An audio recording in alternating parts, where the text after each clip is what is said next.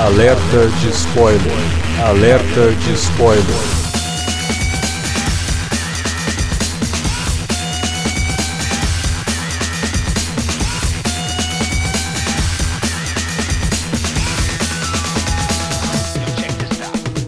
Olá, amigos! Sejam bem-vindos a mais um alerta de spoiler. No programa de hoje vamos comentar Star Trek Sem Fronteiras, terceiro filme da franquia reformulada, né, pelo J.J. Abrams, que agora o J.J. Abrams é só produtor. Diz ele que vai voltar para dirigir o quarto filme, mas, né, depois a gente fala sobre isso daí. Filme que estreou semana passada aqui no Brasil, que não tá levando a quantidade de pessoas pro cinema que deveria assistir o filme, então se você ainda não viu, mas tá ouvindo esse podcast, dá uma pausa, vai lá no cinema, assiste o filme, depois você volta aqui para conferir nossos comentários porque, como o nome diz, vai ter spoilers, né? Eu sou Alexandre para falar de Star Trek comigo tá aqui o Davi Garcia. Pois é, estamos aí, vamos falar desse belo filme, bela surpresa. Gostei pra caramba, já antecipo. E também com a gente, o Felipe Pereira. Eu não quero mais o JJ Abrams, cara. Quero distância desse cara. pra mim tá, tá, muito melhor. Porra, Velozes e Furiosos, eu sempre fui fã, sempre fui fã. E tá muito melhor, muito melhor. Inclusive a segunda temporada do X é melhor do que a primeira também. Fukunaga paga comédia. O Justin Lin é o rei, cara. Acabou. Bom, vocês já viram que parece que os ânimos aqui estão até um pouco exaltados. O filme é bom, mas calma, Felipe. Tô nervoso, meu irmão. Tira a mão de mim. A gente volta já já logo depois da vinhetinha para falar de Star Trek Sem Fronteiras.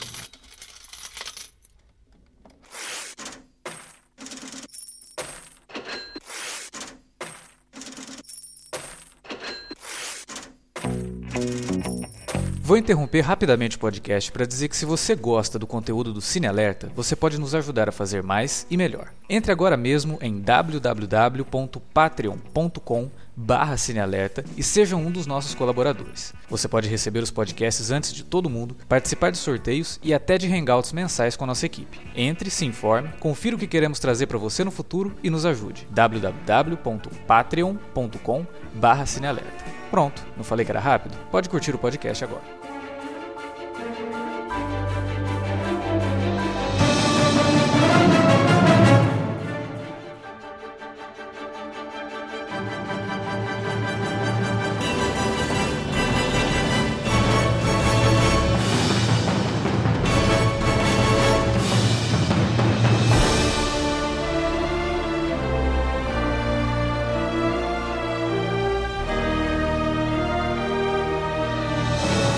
Cara, eu devo dizer que eu concordo com o Felipe. Não sei se ele tava sendo zoeiro, se ele tava falando sério, mas eu vou dizer que eu concordo com uma coisa. Quem imaginaria que o cara que fez a carreira dele basicamente na, na franquia Velozes e Furiosos, tudo bem que ele já tinha outras coisas, mas Velozes e Furiosos foi que trouxe o nome dele lá pro alto, poderia fazer um filme de Star Trek melhor que o J.J. Abrams, cara. J.J. Abrams que é quase um Midas, né, por trás de várias séries e filmes também principalmente agora, né, com Star Wars e tal. E o cara conseguiu fazer um filme melhor, cara, mas, mas melhor assim, não pouco. Ele fez um filme muito melhor que o J.J. Abrams, muito mais redondinho do que os dois. Digo aqui, gosto dos dois, gosto lá do primeiro, gosto do Além da Escuridão. A gente tem aqui um alerta de spoiler sobre Além da Escuridão, que é um filme que eu acho até problemático, mas ainda assim me diverte mas não tem como negar. A direção do, do Justin Lin nesse filme, ela é muito mais interessante que a do, do JJ.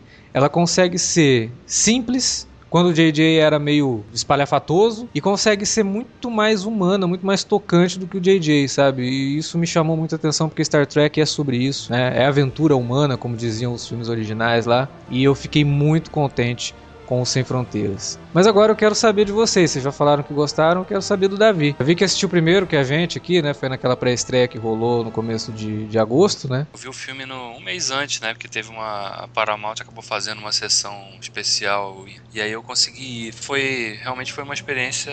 Porque tem aquela coisa, né? Tinha muito fã da, de Star Trek. Eu não sou um fã de Star Trek, eu não, não conheço a série a fundo.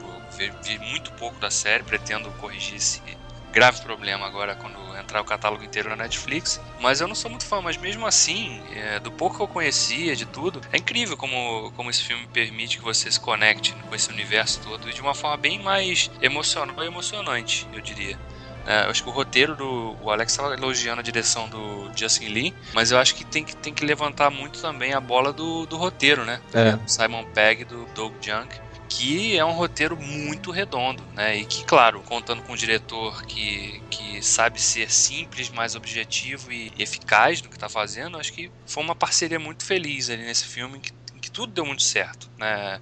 As decisões para que tipo de história eles iam contar, né? Como viés mais episódico, eu diria, né? Tem uma cara daquela assim de, de episódio da semana, não tem? Tem, tem muito, que, cara. Que as coisas se resolvem ali e tal, e você consegue, tá, vislumbrar, pô, beleza, eu quero ver mais isso aí. Quero, qual é a próxima aventura desses caras? Eu quero ver mais. Sim. Então esse filme tem muito disso, ele passa muito essa sensação. E, e tanto que eu vi o filme de novo, né? Depois.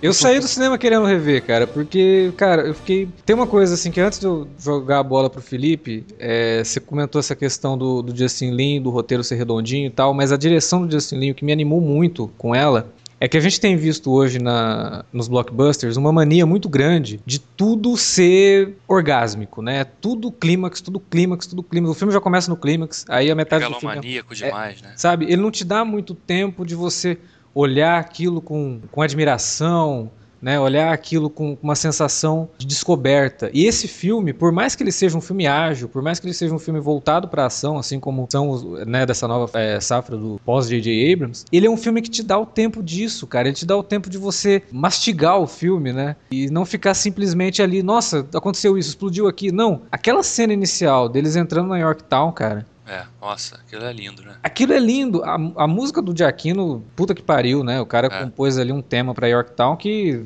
tocou hoje o dia inteiro na minha cabeça. É, e a sequência toda da entrada deles, o que, que representa aquilo pra federação, é exatamente isso que faltava, assim, como fã de Star Trek de muito tempo, para mim, eu sempre senti falta isso nos filmes do JJ. O segundo coloca um pouco mais da questão política, né? Ele tenta ser um pouco mais relevante, ele tá discutindo uma coisa relevante. Mas esse daqui, ele traz para mim o que é o mais importante da, da, da, da obra do Roddenberry, né? Que essa coisa humana, né, que essa coisa de você enaltecer a capacidade humana de ultrapassar fronteiras, né? Então, isso, só por isso, se fosse só isso, o filme já teria me deixado muito contente, mas não é só isso, né? Agora eu quero saber do Felipe. É, cara, assim, acho que eu já conversei com vocês, pelo menos em box antes. É, eu sou, sou tracker, eu gosto mais de jornada, sou das antigas, por isso eu falo jornada nas estrelas em vez de Star Trek. É, eu também não tenho nada contra a pessoa que fala, não. Até tenho amigos que, que falam Star Trek, entendeu? Mas eu sou fã de jornada há muito tempo. Fui, fui ver já já mais, mais marmanjinho, né? Não, não via quando eu era criança, não. E hoje eu gosto muito mais de jornada do que gosto de Star Wars. Até por isso, eu criei meio que um ranço em relação a, a, aos filmes do JJ. Eu ficava com medo tremendo de ver os filmes porque falavam, falavam muito mal do, dos dois e eu não tinha coragem de, de chegar e enfrentar coisa de, de, de frente, não. É, eu fui ver o primeiro filme, o de 2009, há pouco tempo, antes da, da estreia do Desperta da Força, e achei muito ruim, muito ruim mesmo. Isso porque eu tenho o DVD duplo dele já tem uns três anos. E só fui ver o, o Além da Escuridão e rever o, o de 2009 numa semana antes da cabine, né? Acho que eu fui no domingo, a cabine foi numa segunda. Então, tipo, já, já tinha um ranço muito grande por causa das coisas que, que eu ouvia falar. Pelo fato de, de, de, de, se preocupar muito mais com o visual do que qualquer outra coisa, por, por ter muita, muita cena de ação genérica, e isso acontece muito nos dois primeiros filmes. Nesse filme, ainda tem uma, uma, algumas sequências de ação meio escalafabéticas, meio, meio desnecessárias, ao meu ver, mas não, é, não é nada que se compare com o que acontecia nos dois primeiros filmes, né? São cenas de é... ação que entram nos momentos que elas precisam entrar, né? Você vê assim que passagem de um ato pro outro e tal. Não é nada que, olha, só ação, só ação, só ação, é só Exatamente. câmera tremida, é só isso. Não, não é. É, eles são, são bem inseridos, né? E se tinha um medo muito grande em relação ao Justin Lin por causa disso, porque os filmes dele, e pelo menos os filmes onde ele ficou famoso, são os filmes da, da franquia Velozes Furiosos. Ele é um diretor de Taiwan, não fez filmes em Taiwan. Todos os filmes dele são feitos na América, né? O Anápolis é na América, é, os Velozes Furiosos 3, 4. Ele fez o 3, 4, 3, 5, 4, 6, 5, 6, é. Ele fez quatro filmes da, da, da, da, franquia, fez aquela série Scorpion. Então, tipo, a gente tava acostumado a ver ele num, num clima mais galhofeiro, né? É. E no, no, True Detective, pelo menos os dois primeiros episódios que ele, que ele dirigiu da segunda temporada, é, foi um tom bastante sóbrio. E hum. desde aquela época eu já tava acreditando que a coisa seria mais ou menos por aí. E, cara, em Beyond é bem por aí mesmo, entendeu? Eu nem acho, assim, que, que o roteiro, que eu acho muito bom, para mim é a melhor coisa do filme, do, do, do Simon Pegg e do Doug Young, seja um roteiro filosófico como eram os filmes antigos de, de jornada. Mas ele, ele tem ele pega num tema que é bastante importante e que só vai ser revelado lá no finalzinho, que é a questão a, a velha discussão se as pessoas da frota e da federação são militares ou não são. Pelo menos nessa visão do Justin Lin, do Doug Young e do Simon Pegg, tem uma diferença básica entre o alistado militar e a pessoa federada é, junto, junto à frota, entendeu? Essa discussão para mim é uma coisa muito rica e ela só é discutida, só é jogada lá no final. E nesse meio tempo, todo o clima escapista é muito aventuresco e é muito parecido com, com as, os melhores roteiros da, da DC Fontana, do próprio Gene Roddenberry, do Bob Justman e de toda a equipe da, da, da série clássica, cara. É. Então o filme finalmente ele, ele passa a condizer com, com o material original, com é, o material da série clássica, né? De Todd. Eu sempre disse assim que você pode pegar qualquer pessoa que só assistiu aos filmes do J.J. Abrams e essa pessoa ela não vai ser capaz de dizer para você como que é o futuro imaginado pelo Roddenberry em Star Trek. Sim. Sabe? Não tem aquela coisa de que, ah, porque estamos num futuro quase utópico, né, em que finalmente encontramos a paz e como que encontramos a paz e tal. As pessoas não têm essa noção com os filmes do J.J. Abrams. Esse finalmente a gente consegue ter isso, sabe? A gente finalmente consegue ver o que que é, o que que representa a Federação dos Planetas Unidos. A diversidade de, de, de alienígenas que aparece nesse filme, cara, sabe? É, e não é uma coisa gratuita, né? É uma coisa para mostrar que como aquilo tudo está unido, né? Como que finalmente conseguimos essa tão almejada paz, né? É, e aí depois no final ele já vai dar aquela viradinha para falar, tá, ok, a gente conseguiu a paz, mas a que custo também, né? Como que a gente chegou até aqui e a, que tipo de pessoas que nós usamos lá no começo para trazer isso. O vilão, vivido pelo Idris Elba, né, com uma puta maquiagem, é, ele teve exatamente o oposto da sensação que eu tive com o Apocalipse, né? O Apocalipse eu até brinquei no, no na letra de spoiler de X-Men Apocalipse, que aquele cara não era o Oscar Isaac, né? Tipo, porque não, não parece o Oscar Isaac, não, não soa o Oscar Isaac, não, não é a, a interpretação que a gente espera dele. Que não, apesar do Idris Elba estar tá debaixo de uma maquiagem pesadíssima, que você não vê o Idris Elba, cara, você sabe que é o Idris Elba. A imponência dele, a, a forma como ele fala, é o Idris Elba. Ele desaparece no personagem, mas você reconhece o ator ali. E depois no final, né, dá uma, eles deram um jeito de colocar mais a, as feições do Idris Elba no, no, no, vilão. E é um vilão que no começo, você tá assistindo ali e fala, pô, é, tá, um vilãozinho ok, né? Tem um planinho ali e tal, mas quando ele revela o que, que ele é, por que, que ele tá fazendo aquilo, a motivação dele, porra, muito melhor do que a motivação do Cano segundo, que eu já gostei, eu, eu gosto da motivação do Cano, só não acho que ele é um personagem que foi bem trabalhado, né? E muito melhor que a motivação do Nero, que, tipo, a motivação do Nero era, era muito bizarra, assim, um negócio que não, não cabe nem a gente discutir aqui, mas é, o, o, grande problema do Khan para mim é você criar um plot twist que na verdade não é um plot twist, porque não faz sentido porque ele assistiu o filme, é só um puta easter egg que se perde no meio do filme. Mas aqui não. Aqui o vilão, eu acho que ele faz jus à reputação de vilão, porque Star Trek, é, se você pegar os episódios assim, não eram todos episódios que tinham um vilão a ser é, não, combatido. O Star Trek, assim, tem alguns bons vilões, mas ela é tão necessitada de, de bons vilões que o, o mais conhecido deles é o Sonyan Khan, uhum. lá do, de, um, de, um, episódio Semente do Espaço da primeira temporada e que foi resgatado no, no segundo filme. É. E foi violado no, no, nos filmes do JJ, né? Mas é. Se você pegar é, é outra história, mas não tem grandes vilões. É, exatamente. Os grandes vilões da, das sagas de Star Trek normalmente são é, vilões de raça, né? A espécie e tal está atacando é. os Klingons, já foram inimigos da Federação, tiveram uma relação meio ruim. Os Romulanos também. É, é e muitas vezes os vilões, entre aspas, são dilemas morais que eles têm que enfrentar e, e vencer esses dilemas para poder sair de uma situação, né? Que é uma coisa que esses filmes ainda não, não chegaram a esse ponto, mas os filmes originais, você tem, por exemplo, o quarto filme, né? Que é a, a, a Volta para Casa, que é um filme divertidíssimo, que ele não tem um vilão. Né? Ele tem uma missão que eles têm que fazer para poder impedir que a Terra seja destruída, mas você não tem um vilão a ser combatido, nem nada. É até uma mensagem ecológica e tal. Ele é diferente, né, dos filmes que a gente tem, de, principalmente de blockbusters, que apresentam um vilão que é megalomaníaco logo de cara, né? E esse não, é um vilão que o filme dá tempo de trabalhar, de desenvolver. Você, como você disse, né, o vilão quando aparece, ele parece uma figura bem unidimensional. Uhum. Né? Ele, ah, ele só está atraindo então frotas para esse planeta para se alimentar, usar a energia do troço para fazer alguma coisa. Mas aí não, você depois entende, quando a gente chega no terceiro ato, você entende a motivação do cara. E acho que é fundamental para você até se importar com os personagens como a gente se importa nesse filme, né? Porque você vê, porra, esse cara veio. Podia ser um deles, né? O, o Kirk podia ter se tornado um cara desse. Esse é todo o dilema, né? Que no começo do filme o Kirk tá todo é, em dúvida se ele deve ou não continuar. É, ele tá desmotivado, né? Tá é. totalmente desmotivado da missão. Virou rotina, né? Aquela coisa, eu nem sei quando começa um dia, quando termina o outro. Exato. Né? E ele vive à sombra da, da, da, do grande feito que o pai dele, né? Que se sacrificou para salvar toda a tripulação de uma nave.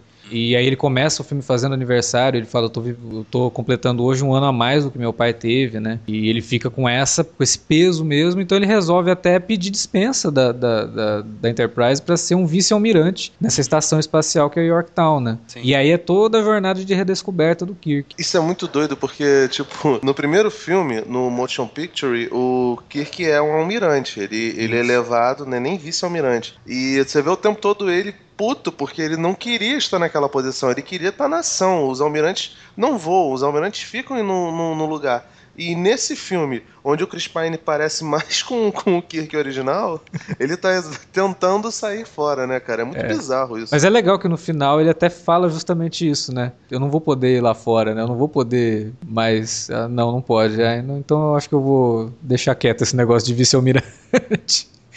Eu quero mesmo é, é, ser o capitão da Enterprise. Né? Legal até deles terem começado o filme com, essa, com esse dilema, com essa dúvida que ele tem, é porque também ajuda um pouco a trabalhar a questão de que aí, aí eu acho que é mérito do JJ de ter feito essa não ter feito um reboot, né? Ter imaginado uma linha temporal diferente. Sim, sim. É, ali, é. Né? Então não é exatamente o mesmo personagem, né? Que a gente é a gente não, vocês que são mais fãs aí, uhum. conheciam, né? Então acho que isso é legal também, porque ele acaba quebrando a expectativa que você possa ter com um determinado personagem ou outro. Claro que eles, muitos deles vão carregar características, senão também não poderiam criar um Spock totalmente diferente do Spock que as pessoas conheciam. É. Mas criaram, né? Traz...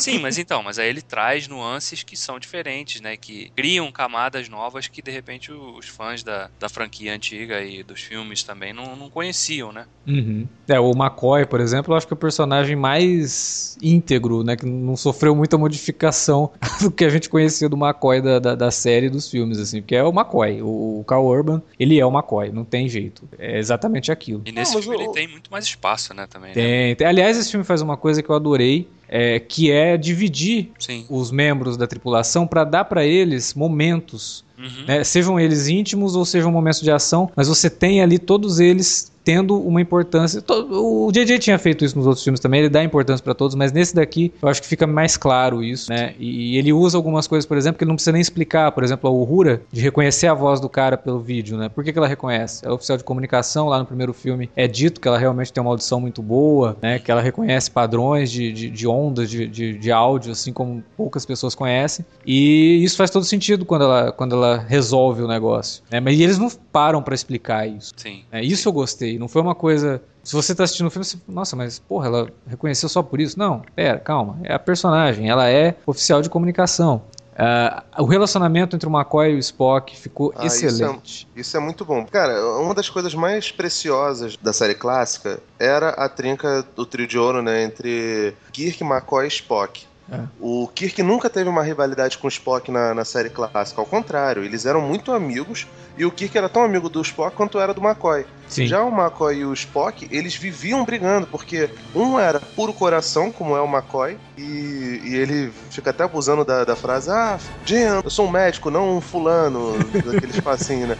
Ele até fica, fica usando isso. Eu, eu, se eu não me engano, ele usa um desses no Além da Escuridão. Usa, Mas é bem, usa. bem, bem ao passando. Esse daí não, fica bem, bem grafado. Só faltou ele botar a mão no, no pescoço de alguém e falar esse dadinho, né, cara? Mas quase rolou, né? E, cara, nesse filme, eles, eles botam isso o tempo todo, entendeu? E, e ainda assim, ele, ele consegue equilibrar, porque por uma, eu, não, eu gosto muito do Zachary Quinto, acho ele um ótimo ator. Aliás, do, do elenco ali, eu, quase todos eles eu, eu gosto muito, né? Até o Simon Pegg, que é um humorista, eu gosto dele como, como ator. O problema são as colocações em relação às situações deles ali. E em Beyond, pela primeira vez funciona essa coisa, essa, essa, esse paralelo de, olha, são pessoas antagônicas que convivem aqui e eles se gostam de certa forma, né? E se completam, né? É Sim, é isso que é legal, é assim, porque o filme ele tem essa sensação de que a tripulação, que é o mais importante, o, o Kiko fala isso no começo do filme, mas ao longo do filme que a gente vai perceber realmente que é isso, né? E ele dá essa importância até para um alferes, isso que eu achei maravilhoso, né? Que o, tem uma McGuffin no filme e o McGuffin, no, né, em determinado ponto, tá com o alferes ali. E esse alferes Alferes ele tá ali justamente para representar a importância de toda a tripulação, o que dá um impacto muito grande também na cena da destruição da Enterprise. É, a cena da destruição da Enterprise ela vai muito além do, do destruction porn que a gente está acostumado com os filmes recentes de blockbuster, né? Que tudo a destruição é que é o mais importante ali não. Né? O Justin Lin faz questão de colocar a câmera nos personagens, no que está acontecendo, e ele já tinha feito no começo do filme aquela viagem pela Enterprise, mostrando a interação entre os personagens. E aí quando tem essa destruição da Enterprise, o troço fica muito mais, tem um peso muito maior, tem gravidade, né? Porque você viu as pessoas, né, que estavam ali. Né? Exato, cara. E é, é uma coisa artificial vazia, né? Pois é, e é isso que eu sinto falta tanto. A gente reclama tanto nos blockbusters. A gente adora blockbuster, a gente gosta do cinemão, né, pipoca. Só que toda vez que a gente vai discutir esses filmes, a gente chega aqui e fala, pô, é, mas a cena de ação é genérica, né, gente? É, mas a gente não se preocupa com os personagens. É, mas isso acontece, só explode, correria, não sei o quê.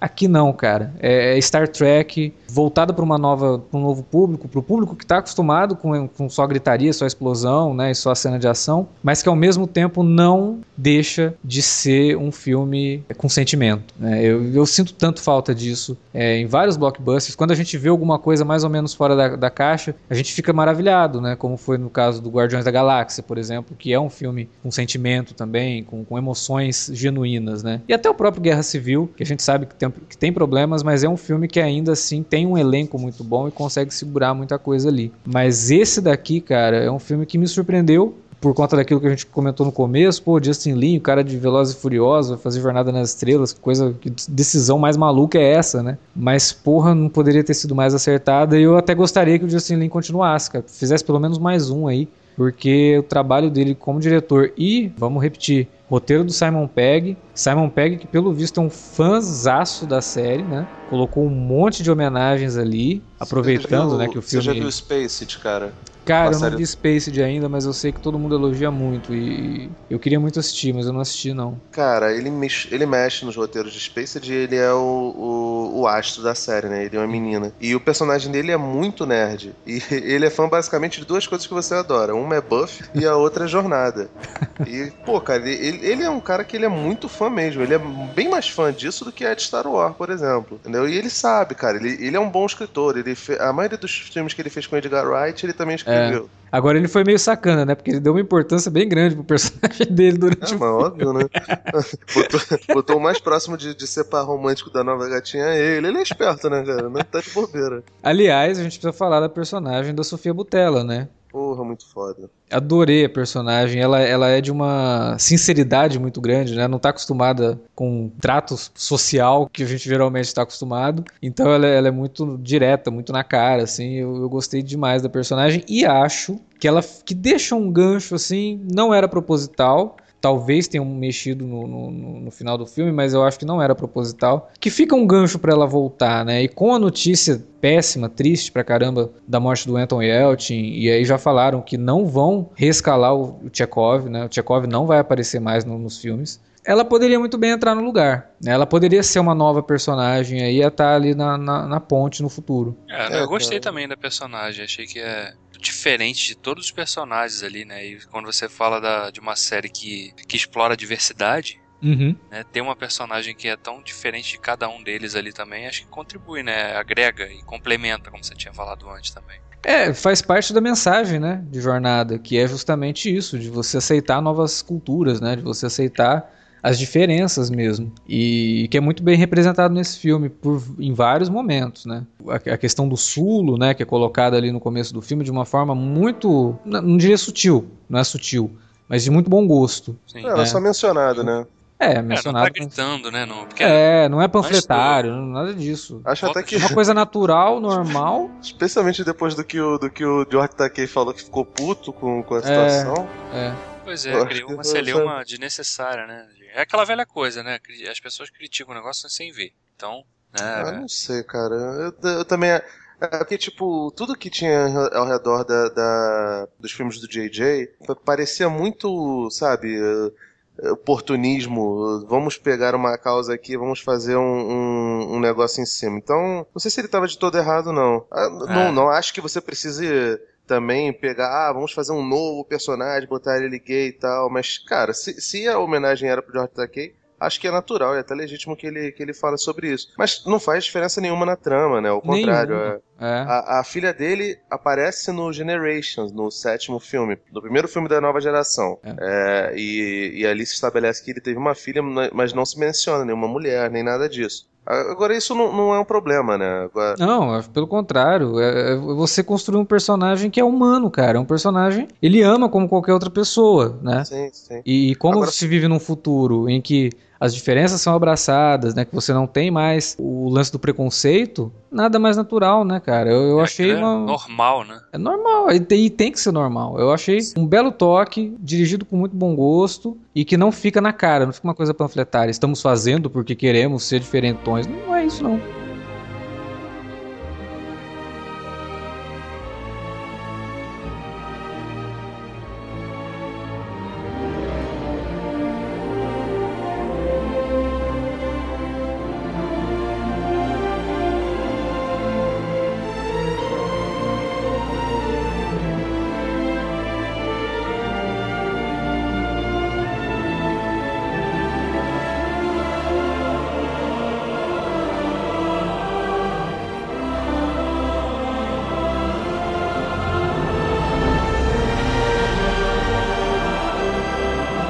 Que eu achei interessante em relação a Jayla é o seguinte, né? Eu não gosto, não gosto do, do, do modo como é conduzida essa, essa parada de vamos botar alienígenas, os extraterrestres aqui no, no negócio sem, sem utilizar as raças que, que são canônicas no universo, né? Pô, os Klingons são, são inventados no segundo filme, Além da Escuridão, só que eles estão completamente descaracterizados, né? Eles são, são, são meio jogados. É. E no caso da Jayla não é assim, né? Além do que, ela vem para fazer uma, uma ponte que na série clássica não, não, não daria para fazer muito certo, que, que é ter algum personagem que é não humano, não, não humanoide como a gente está acostumado a ver. Tem o Spock, que é um meio vulcano, dentro da, da tripulação da, da série clássica. Não tem mais nenhum. No, na, uhum. na, série animada até eles brincam, botam um personagem lá, porque é mais fácil você fazer em banda desenhada do que você colocar uma pessoa para se maquiar toda semana numa série de baixo orçamento, né? E a Jayla, cara, é, não, não é de nenhuma raça definida, tanto que no Memory Alpha, que é a tipo, a enciclopédia virtual tá lá, Jayla's Species. não tem nem especificação. É, é, um personagem inteligente, sabe se virar, tipo, é uma personagem feminina forte, não depende de ninguém, ao contrário. Ela, ela quando é encontrada, ela vira, tipo, se alguém tá ali na posição de mentor, não é o hum. Scott, é ela. E, cara, pô, seria uma soma muito boa, porque é uma personagem maravilhosa. Eu gostei muito, é. cara. E eu gosto também de como o filme ele faz uma coisa que a série nunca teve condição de fazer, né? Que é mostrar o final da, da missão de cinco anos, né? Por mais que seja uma outra situação, por mais que seja uma outra linha temporal. Mas aqui a gente vê finalmente a Enterprise chegando ao final da, da missão de cinco anos e aí dando, depois do, do, do final do filme, dando pontapé pra nova Enterprise, né? Que vai ser a Enterprise A, para começar aí uma uma nova, uma nova série de, de aventuras aí, que eu espero do fundo do coração que a Paramount continue fazendo filmes de Star Trek, cara, porque esse não foi bem de bilheteria. É, tudo Mas bem. Ele se pagou já, né? É, ele se pagou. É que Star Trek nunca, na verdade, foi grande sucesso de é. bilheteria, é. né? Não, Sim. nunca foi. O JJ foi, foi um ponto fora da curva, foi, né? Foi, foi mesmo. Ganha muita grana, coisas grandiosas. É, mas eu, eu fico, assim, um pouco receoso, mas eu espero que a série que vai estrear, né, que vai ser distribuída pro, no mundo todo pelo Netflix e nos Estados Unidos vai passar no sistema de streaming do, da CBS. Eu espero que a série aumente um pouco o, o, ânimo, né, e aumente um pouco o interesse por Star Trek e que a... e o próprio catálogo antigo, clássico. Né? Sim, a entrada do catálogo clássico na Netflix também pode ajudar bastante nesse sentido, né? E eu espero que gere interesse aí para ter mais filmes, cara. E sinceramente, eu acho que finalmente. Que uma coisa que muito me incomodava nos dois primeiros é o tanto de obrigação que eles tinham de criar essas ligações com a série clássica e fazendo um monte de easter egg e tal. Esse tem os easter eggs, tem as, as, pequenas homenagens, mas ele é um filme muito mais solto nesse sentido. Ele, ele é uma aventura que, porra, você não precisa ter assistido todas as séries de Star Trek para poder entender o filme, não. né? Ou para poder pegar algumas referências ou para poder dar risada em alguma cena. Você pega mais referências, por exemplo, pelo fato de, de tipo, eles usarem muitos uniformes da época do, do século 22 lá de Enterprise. Sim, sim. Do, do personagem lá. É, é, zona de spoiler, né? Então foda-se. O, o Crow, o personagem do Idris Elba, ele foi um, o capitão de uma das primeiras. No, no, no filme fala que foi a primeira. É, Dobra 4, que tinha, né? Que tinha velocidade de dobra, né? Ela é um pouquinho posterior à Enterprise do, do Jonathan Archer lá do, do Enterprise, né? Da série Enterprise. É. Aqui a, a, a, Enterprise foi a primeira de dobra. De dobra 4 foi essa que agora eu esqueci agora o nome, que é a nave onde, onde eles, eles pilotam. Então tem muita referência a Enterprise. É, tem, tem outras tantas coisas, mas os easter eggs não são muletas, né? Exato, tipo, você não precisa filmes. conhecer. Ele, ele te explica o que, que é o negócio mais importante, que quem não conhece vai entender, quem conhece vai saber o por trás e vai falar, ah, legal, isso daqui é, liga ali com, com Enterprise, né? Com a série Enterprise. Beleza. Né? o negócio que o, que o Alex adora falar que te deixa com um sorriso no rosto, né? Você sai Sim, meio feliz é. assim, ah, agora eu vou transar depois da é, E eu acho realmente que agora eu acho que a gente pode ter uma. Espero, né? Que a gente tenha aí uma série de novas aventuras com esse elenco e com essa, com essa vibe. Eu só fiquei um pouco com medo com essa coisa de JJ pode voltar pro quarto filme, de dar uma pisada no freio, sabe? Eu, não gostei muito da forma como ele se colocou, de ah, eu vou voltar pro quarto filme, o roteiro já tá pronto, é o melhor roteiro de todos. Quer dizer, antes do terceiro estrear, ele já tava vendendo o filme dele, falando que o terceiro já não era tão bom, né? Eu acho isso meio. Calma lá, né, cara? Né? Vamos esperar primeiro, deixa o filme estrear e tal. E eu tenho um pouco de medo. O JJ me deixou com um ranço muito grande em Star Trek por conta das declarações que ele fez no começo. Ah, é porque ele não era fã, né? Exato. E aí ele falar assim: ah, eu, eu virei pros, pros roteiristas, né? Pro, pro Orsi e pro Kurtzman. Perguntei para eles: como é que a gente pode fazer Star Trek ficar legal? JJ, desculpa, cara, mas já é legal desde os anos 60, sabe? É, não tem essa. Então isso daí me deixou um pouco, sabe, parecia que estava na mão de uma pessoa que além de não ser fã, não, não, não tinha o menor interesse em, em, fazer Star Trek, né? Então, vamos lá, eu, eu, espero que o, que o Justin Lin volte, cara, sinceramente. Porra, o Justin Lin ele dá um show, cara, em, em cenas de ação, que ele entende muito melhor ali. Tudo bem que o JJ ele não é um diretor confuso, ele não, ele não cria muitas confusões, ele fica com aquele negócio da câmera é, tremida e tal, mas ele não é um Michael Bay, por exemplo. Mas o Justin Lin, ele estabelece muito melhor a geografia da, da nave, dos, dos lugares onde se passam a, a, ação. Ele é um cara, sei lá, para um cara que não tem o nome que tem o JJ, não tem o nome que tem outros diretores aí, ele é um cara que tem uma mão muito firme na direção e que consegue fazer com que os filmes dele não sejam caos visual, sabe? E isso hoje em dia é dizer bastante sobre um diretor, cara, porque, porra, parece que virou mania que todo filme agora tem que ser caos visual, sabe? E, e, cara, casou, né? O Justin Lin casou melhor com esse, com esse estilo. Sim. O problema é que, como não é um sucesso comercial, a Paramount vai pensar no dinheiro. Aí chamam um JJ. É. Meu medo é, tipo, voltar o Kurtzman e o, e o Wart lá, que, meu Deus do céu, nunca entenderam Star Trek. O, o, o eu até tava conversando isso com vocês. O, um dos episódios preferidos deles é o Yesterday Enterprise, lá da nova geração, onde fica claro e evidente que, que o multiverso, no caso de Star Trek, é uma entropia e não é uma, a, a base, fora, sei lá, o Parallels, que é o episódio que tem o, o Worf uhum. vendo várias versões dele pelo, pelo, pelo, pelo multiverso, não tem mais nenhum outro episódio que mostre universos paralelos co coexistindo, sabe? Múltiplos universos, muitos, infinitos, esse negócio todo. É o contrário. Os, o multiverso é uma questão entrópica em Star Trek. Eles não entenderam isso, eles não conseguiram captar o que era o, a química entre os, os, personagens. E o Doug Young, até por ser um, um, um roteirista muito mais de séries, né? É, do, do, que de, de, de, filmes. E o Simon Pegg, que é um cara nerd e muito fã de, de Star Trek, é trekker mesmo, conseguiram captar bem, cara cara. Então, não sei se. Não, não sei não. Tenho certeza absoluta que chamar o Kurtzman e o Ort pra, pra, pra voltar é dar um passo muito para trás, cara. Mas tenha sido sucesso comercial esse negócio todo. Finalmente, as pessoas, os fãs, o fandom de Star Trek gostou da, do, do, reboot, do filme, né? entendeu? É, o reboot ele é tão ao contrário, né, de tudo, assim, que ele está provando que os, ao contrário da, da, dos filmes originais, que sempre se, é, se falou que os melhores filmes eram os filmes pares, né, Aqui ele tá mostrando que os melhores são os filmes ímpares. Que o primeiro, apesar de tudo, eu ainda acho um filme é, ok, um filme redondinho também, apesar de, de ter alguns problemas com ele. Mas o segundo me incomodou muito na revisão, e eu não acho o segundo um bom filme depois da revisão, não. Eu até revejo algumas coisas que eu falei no, no alerta de spoiler do, do, do Ira de Khan 2.0, que me incomoda mais agora na revisão do que me incomodou na época que eu assisti a primeira vez. E esse daqui é o terceiro, que é muito bom, sabe? Então, mantendo essa, essa progressão aí, o quarto filme ele tem que me deixar com medo mesmo, cara. Primeiro um cagalhão, o dois é um cagalhinho. Mas não, não, não, não, é muito, muito menos pior, não. Agora Beyond não, cara. Beyond é um filme redondinho, muito legal. O IMAX dele, acho que o David também viu no IMAX, não sei se você viu. É absurdo. É, eu não consigo, eu não consigo porque não tem IMAX aqui. Cara, o som fica uma, uma parada absurda. A, a, as cenas de destruição das naves ficam muito melhores. Como não é, não é gratuito, não, não soa bobo, sabe? Uhum. Ao contrário, até as boberites de, de colocar rock and roll no meio do, do, do filme. Pô, funcionou muito bem, cara. cara. Porra, o sabotagem né, do Beast Boys casou como uma luva naquela cena, até por conta de fazer ligação com o primeiro filme, né? Que era a música que o Kirk estava escutando quando era pequeno lá, que ele rouba o carro do tio dele. E por conta de chamar sabotagem, né? Porque é o que eles estão fazendo, né? Eles estão sabotando todo o, o sistema de comunicação dos vilões, né? Porra, eu adorei, cara. É catártico aquele momento do negócio. É isso que eu tô dizendo, sabe? Que ele te dá tempo suficiente para que quando aconteça uma cena de ação grandiosa, você fala, cara, que coisa maravilhosa isso. Porque depois. E a montagem também, né? Sim, daquela cena. Sim, a montagem é muito boa. Que leva aquele momento. É... Exatamente, a construção, né? A construção do, do momento. Que é uma coisa que um filme como. A gente. Vou repetir aqui, vai. O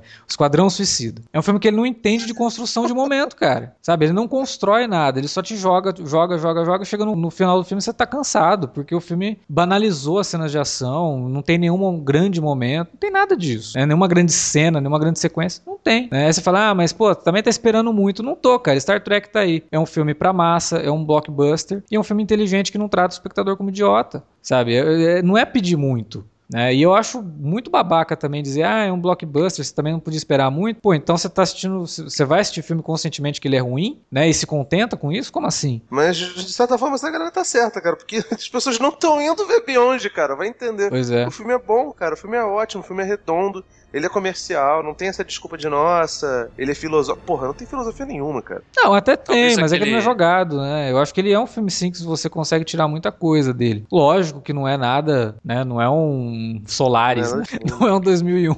Mas ele tem, ele tem pontos filosóficos sim que precisam, inclusive, ser assimilados pelas pessoas. A questão lá do, do, do vilão ser um cara militar e militarização ter transformado o cara numa máquina de matar ao ponto dele não aceitar a própria paz. Isso é uma coisa que deve é. ser discutida, uma coisa que deve ser assimilada pelas pessoas. Esse, esse daí é um ponto fundamental no filme, né? Porque é um cara que passa a vida guerreando, e aí quando ele consegue, o, obje, o objetivo da guerra é o quê? Não é ganhar a guerra? Não é, uhum. não é jogar, trazer paz? Aí quando o cara alcança a paz, ele perde o propósito. Aí ele fica louco. Né? Então é realmente. E, e não é. E outra, diferente é, diferente não. Assim como os outros temas que o filme trata, ele não é panfletário. Ele tá ali para você refletir. Mas ele não tá dizendo para você, olha só, tá gritando aqui, olha só, que, que a guerra transforma o cara, olha só como que é a transformação psicológica da pessoa.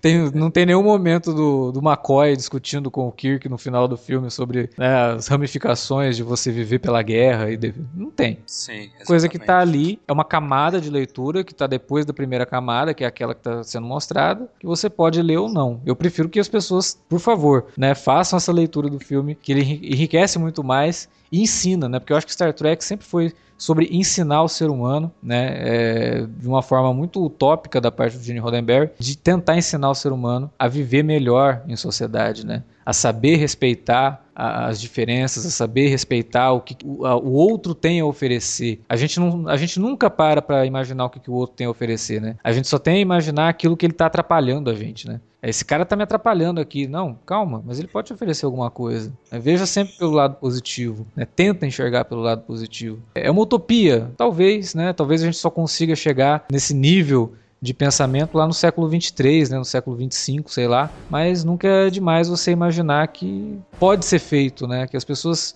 um, um, dia talvez tenham essa consciência de respeitar os territórios, né? De, aliás, no começo do filme também tem uma brincadeira com isso, quando o Kirk vai tentar explicar para aquela raça lá por que ele tá entregando uma arma para eles, né? Ele tá mediando uma negociação de paz. Aí ele, ó, tô trazendo aqui o presente, presente da raça tal lá, que em nome deles, tal, negociar a paz. O que, que é isso? É uma arma. Aí eles, por que, que eles, por que vocês estão me entregando isso? Por que, que tá quebrado? Ele, não, não tá quebrado. Aí o Kirk vai explicar, ele dá uma pausa assim, ele olha para cima, mas isso não faz sentido, né? Que ele, não, é, é da, da natureza da, da raça tal lá, entregar uma arma para celebrar a paz. Aí ele para assim, tipo, como assim?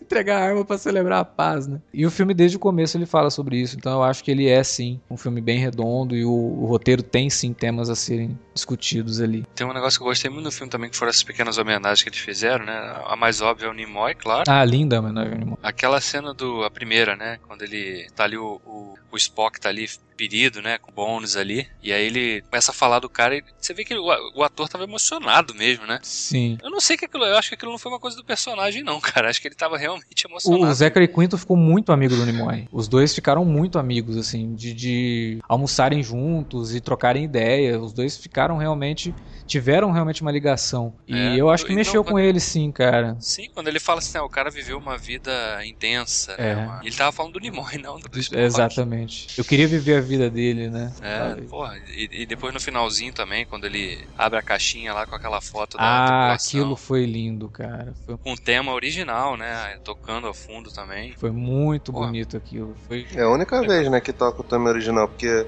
não, é, toca, é não, adaptado, não. né? O... Não, é adaptado. É com um novo tema, né? Ah, sim. É, mas no final toca o tema de abertura da série clássica, né? Como todos os outros filmes tocam. Ah, outra coisa que é legal é que tem, tem a transição do lema, né? Que deixa de ser No, no Man's Gone ah, Before é. pra No One. É. Is Gone Before, né? Que, é, que já é o, o lema da, da nova geração. Isso. E acredito que agora sim vai, vai sair do papel a ideia de fazer o Jean-Luc Picard como Vin Diesel. E aí, cara, ele pôs cabeças, né, cara? O, G, o Justin Lee já tá lá, né? Então já vai ficar excelente. Pô, já conhece. Não, né, cara? Porque, olha, ou é ele ou é Jason Statham, né? Que também tá no. É, pode ser. Coloca o The Rock como data, né? Tamanho do céu, imagina. Caralho, cara.